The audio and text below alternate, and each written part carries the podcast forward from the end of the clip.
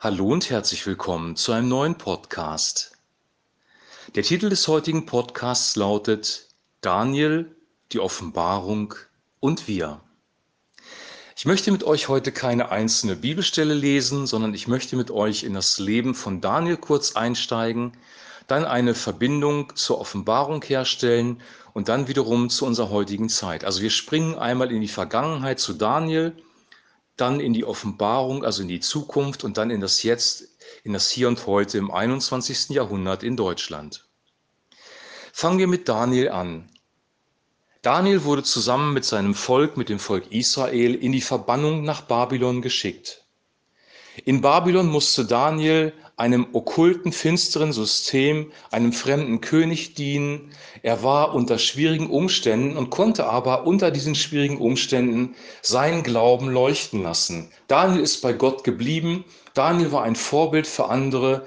Und Daniel ist ein leuchtendes Vorbild auch für uns heute, wie man unter schwierigen Umständen seinen Glauben leben kann. Die Frage, die hier auftaucht, ist, warum hat Gott das überhaupt zugelassen?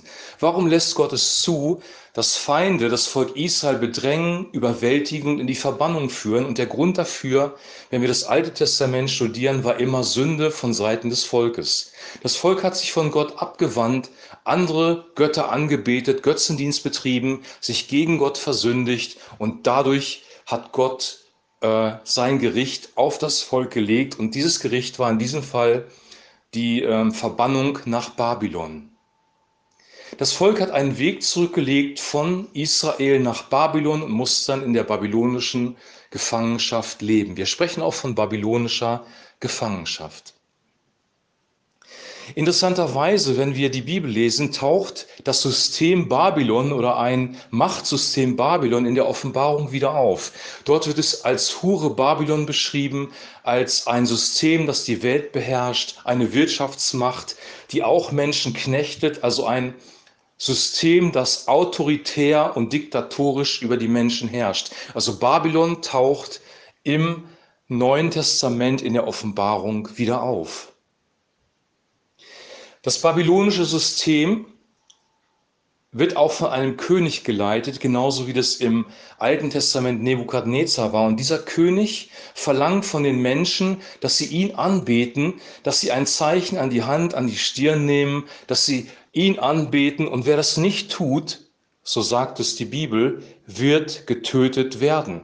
Und bei Daniel im Alten Testament war es ähnlich. Nebukadnezar hat ein Standbild aufrichten lassen alle Menschen mussten Nebukadnezar anbeten und wer das nicht getan hat, wurde in den Feuerofen geworfen. Ihr kennt die Geschichte von den Freunden von Daniel. Also ein korruptes, diktatorisches System ist entstanden und hat damals in Babylonien geherrscht, im Neuen Testament in der Offenbarung über die ganze Welt. Und jetzt fassen wir das mal zusammen. Das Volk ist in Sünde gefallen. Das Volk wurde in die Verbannung geführt. Ein fremder König, eine fremde Macht mit fremden Göttern hat über das Volk geherrscht.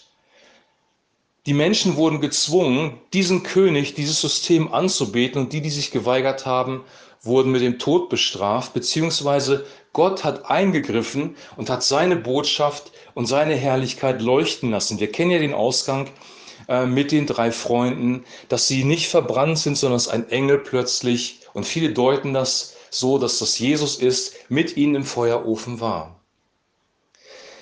Daniel war wirklich ein leuchtendes Beispiel in diesen dunklen Zeiten. Und die Offenbarung spricht auch davon, dass das Evangelium verkündet wird, dass Menschen leuchten und einen Unterschied machen, dass es Menschen gibt, die nicht mit dem babylonischen System kooperieren. Jetzt fassen wir das mal zusammen. Die Geschichte von Daniel liegt ja aus unserer Perspektive in der Vergangenheit. Die Geschichte vom babylonischen System in der Offenbarung liegt in der Zukunft. Aber wo stehen wir gerade? Wo befinden wir uns gerade? Und ich möchte jetzt meine persönliche Meinung oder meinen persönlichen Eindruck weitergeben. Das findest du jetzt nicht in der Bibel, aber ich habe sehr starke Indizien dafür, dass das, was ich sage, jetzt die Wahrheit ist. Ich glaube, dass wir uns auf dem Weg befinden in Richtung Babylon. Ich glaube, wir haben das Land der Demokratie gerade verlassen. sind in, auf einem Weg durch die Wüste, diesen Weg nenne ich Bedrängnis, und werden in das Land der Diktatur kommen, in das babylonische System.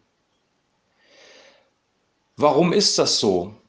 Wir sind nach dem Zweiten Weltkrieg, den wir selber verursacht haben als Deutsche, von Gott sehr, sehr stark gesegnet worden. Die Amerikaner, also eine Macht von außerhalb, hat uns befreit. Ähm, und so war das beim Volk Israel auch so. Gott hat Mächte geschickt, die das Volk befreit haben und hat das Volk selber befreit.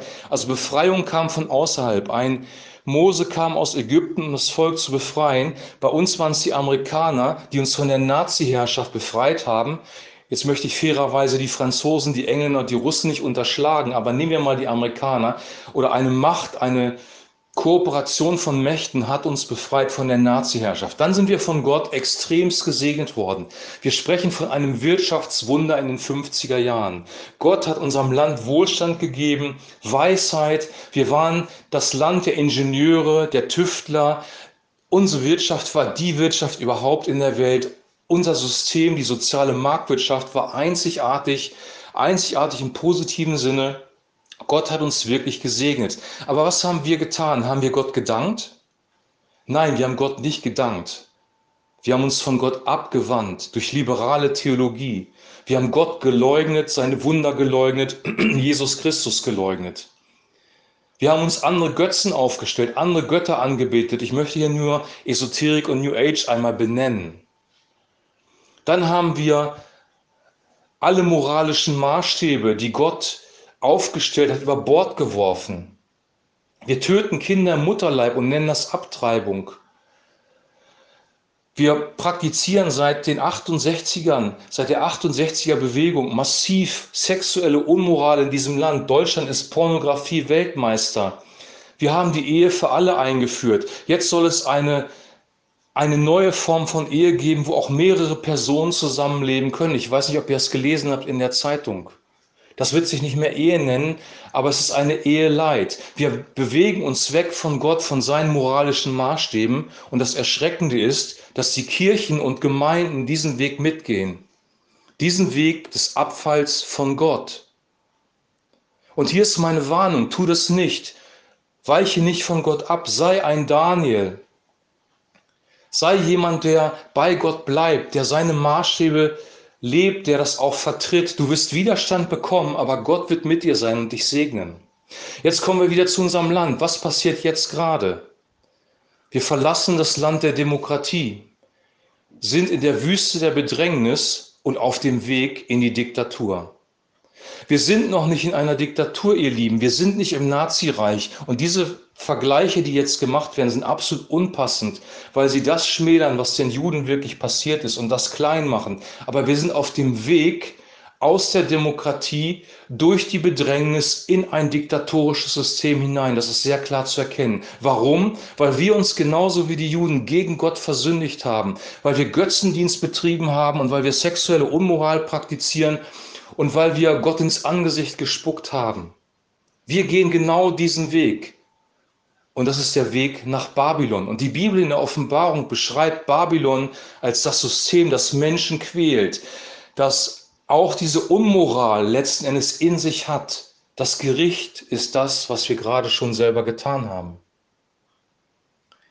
Wie reagieren wir jetzt? Ist das eine ist es eine Negativbotschaft? Ist es eine Dystopie? Ist es etwas Finsteres, was ich jetzt hier weitergebe? Nein, ist es nicht, weil das Beispiel von Daniel zeigt uns, dass wir als Licht in der Finsternis leuchten können. Das Evangelium von Jesus Christus wird seine Kraft nicht verlieren und wir können als Licht in der Finsternis scheinen als Christen, wenn wir dieses Evangelium weitergeben. Das Licht in der Finsternis ist viel besser zu, zu, sehen als das Licht am Tag. Und ich möchte dich wirklich von Herzen ermutigen und auch mich selber, weil ich selber mein Leben auch von Sünde reinigen muss. Das möchte Gott von uns und er möchte, dass wir klar werden. Ich möchte uns ermutigen, dass wir kühn diesen Weg mit Gott gehen, aber nicht versuchen, die Geschicke der Geschichte zu verändern. Das, was hier passiert, ist uns vorherbestimmt, ihr Lieben. Die Bibel in der Offenbarung sagt ganz klar, dass ein antichristliches, dämonisches, finsteres, babylonisches System kommen wird. Die Bibel sagt das ganz klar. Und da kannst du beten, wie du willst. Du wirst es nicht verändern können. Unsere Aufgabe ist nicht dagegen zu rebellieren, dagegen zu demonstrieren, dagegen aufzubegehren.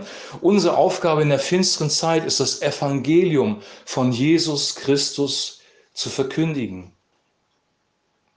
Das Evangelium ist in kurzen Worten, so sehr hat Gott die Welt geliebt, dass er seinen eingeborenen Sohn gab, damit jeder, der an ihn glaubt, nicht verloren geht, sondern ewiges Leben hat. Du Mensch, zu dem ich spreche, Gott hat dich so geliebt, dass er dein, seinen Sohn für dich gegeben hat und du kannst ewiges Leben im Hier und Jetzt schon haben. Und jetzt folge Jesus nach, kehre um von deinen Sünden, lass deine Sünden bleiben, werde Licht, lass dein Licht scheinen und sei wie Daniel im Alten Testament. Das ist meine Botschaft heute Morgen. Die Botschaft ist eine positive Botschaft. Wir müssen uns reinigen von Sünde, radikal trennen von dem System dieser Welt, den Weg mit Gott gehen und so leben wie Daniel im Alten Testament oder wie Johannes und die Apostel im Neuen Testament und die, der Realität ins Auge sehen, dass wir auf dem Weg sind in das babylonische System. Du kannst es nicht verändern, ich kann es nicht verändern. Wir können nur beten, Gott sei uns gnädig, hilf uns dadurch und lass uns ein Licht in der Finsternis sein.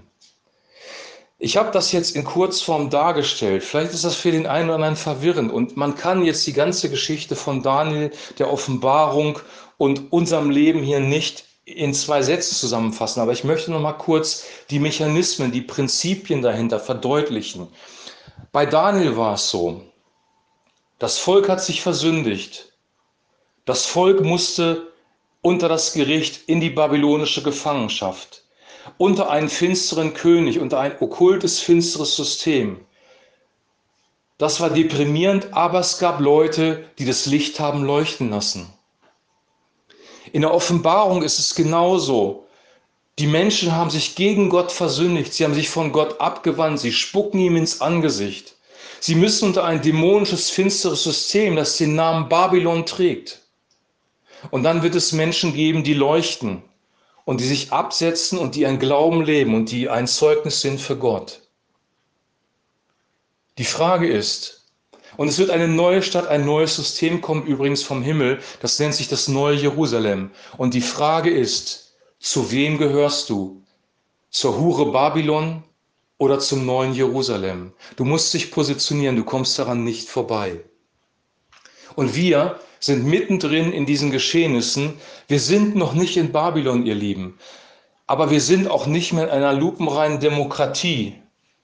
Wir sind auf dem Weg aus der Demokratie aus dem Land der Demokratie durch die Wüste der Bedrängnis in das Land der Diktatur. Das ist sehr klar zu sehen.